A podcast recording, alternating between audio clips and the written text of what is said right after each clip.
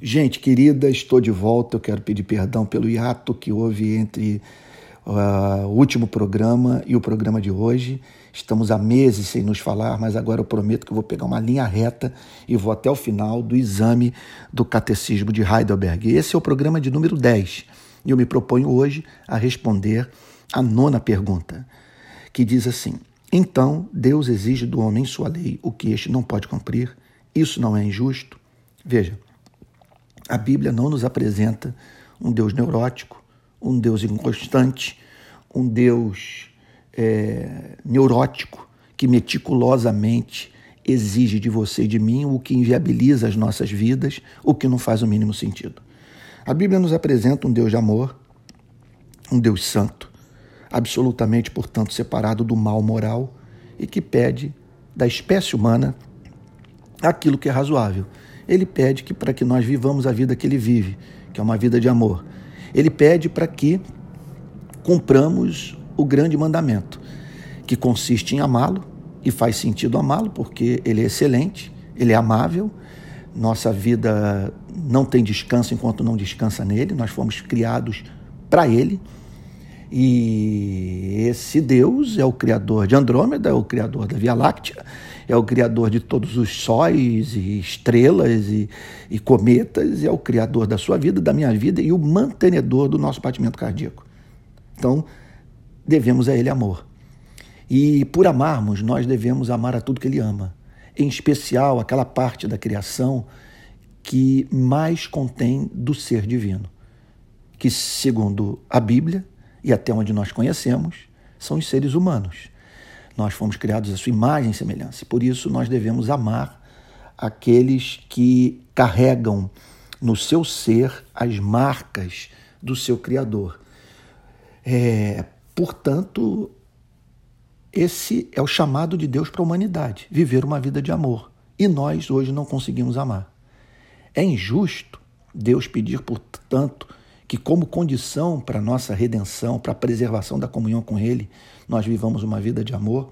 Não, não é injusto, porque Ele não nos criou para o desamor. Ele não nos criou com uma incapacidade natural de amar. O texto de Gênesis, capítulo 1, verso 27, diz a seguinte coisa: Assim Deus criou o ser humano à sua imagem. A imagem de Deus o criou, homem e mulher os criou vamos assim dizer. Portanto, Deus não fez o homem com defeito de fábrica. Contudo, houve um desastre na nossa relação com Deus. Por isso, a, o Catecismo de Heidelberg oferece a seguinte resposta para essa pergunta. É, a pergunta qual é? Não seria Deus injusto pedir que o homem cumpra a sua lei sem que o homem, para isso, é, consiga obedecer à vontade de Deus? Diz o catecismo: não pois Deus criou o homem de tal maneira que este pudesse cumprir a lei. Houve um tempo da história da nossa espécie que os nossos ancestrais, os nossos pais, é, livres dos condicionamentos impostos pelo pecado da sua e minha vida, conseguiam viver uma vida de amor.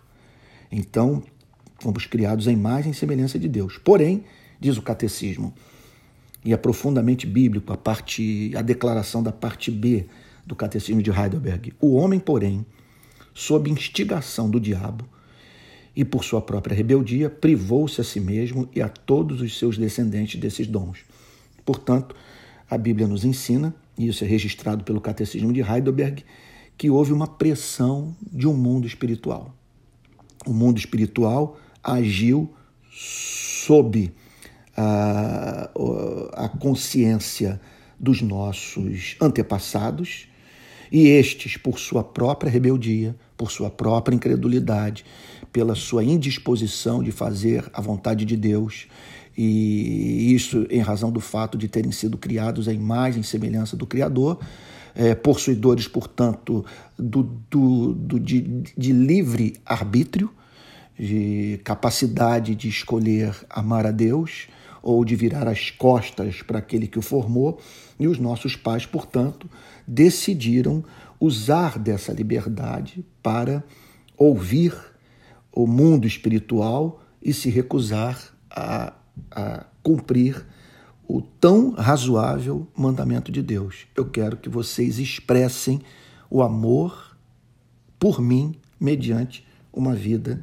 de obediência. O homem assim privou-se a si mesmo e a todos os seus descendentes dessa vida livre dos condicionamentos impostos pelo pecado. Por isso que nós encontramos na Bíblia uma passagem como a do, da carta de Paulo aos Efésios, capítulo 4.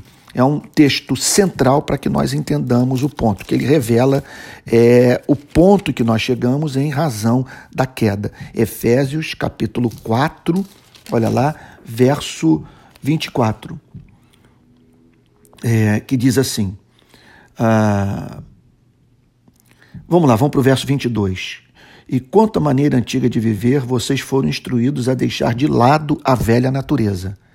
Então nós passamos a ter uma natureza diferente daquela que os nossos ancestrais possuíam, que se corrompe segundo os desejos enganosos a se deixar renovar no espírito do entendimento de vocês e a se revestir da nova natureza, criada segundo Deus, em justiça e retidão procedentes da verdade. Então, portanto, o que a redenção propõe fazer é um resgate do que foi perdido, é o retorno àquela vida que os nossos antepassados pelo menos por, durante um período, conseguiram viver. Uma vida de amor, Amor direcionado ao Criador, amor direcionado àquele membro da nossa espécie, feito à imagem e semelhança de Deus. Portanto, o que Deus hoje pede de nós amor e nós não conseguimos amar. E isso não é injusto, porque essa nossa condição de incapacidade total é uma condição autoimposta. Nós somos responsáveis por termos nos tornado incapacitados de cumprir a vontade de Deus.